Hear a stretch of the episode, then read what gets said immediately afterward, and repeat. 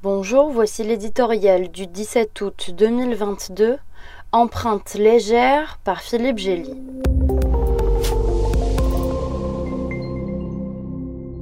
La date du 15 août invite évidemment à la comparaison. Un an après le départ américain d'Afghanistan, la France, à son tour, se replie sur son principal théâtre d'opération contre la pieuvre djihadiste dans le nord-est du Mali.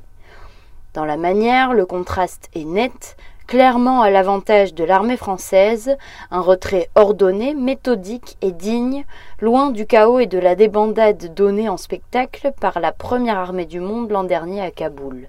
La France aura été irréprochable aux deux extrémités de son aventure sahélienne, lors de son intervention éclair en janvier 2013 pour empêcher les colonnes islamistes de prendre Bamako et lors de son départ sans fracas ce lundi.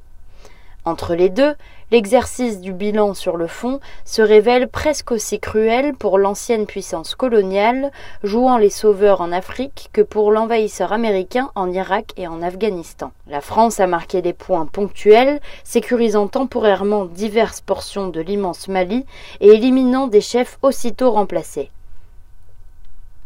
mais elle n'a pas empêché la prolifération des djihadistes, deux coups d'État depuis 2020 et l'arrivée du groupe de mercenaires russes Wagner qui a accéléré son éviction à coups de désinformation et de connivence commerciale avec une junte encouragée dans ses dérives.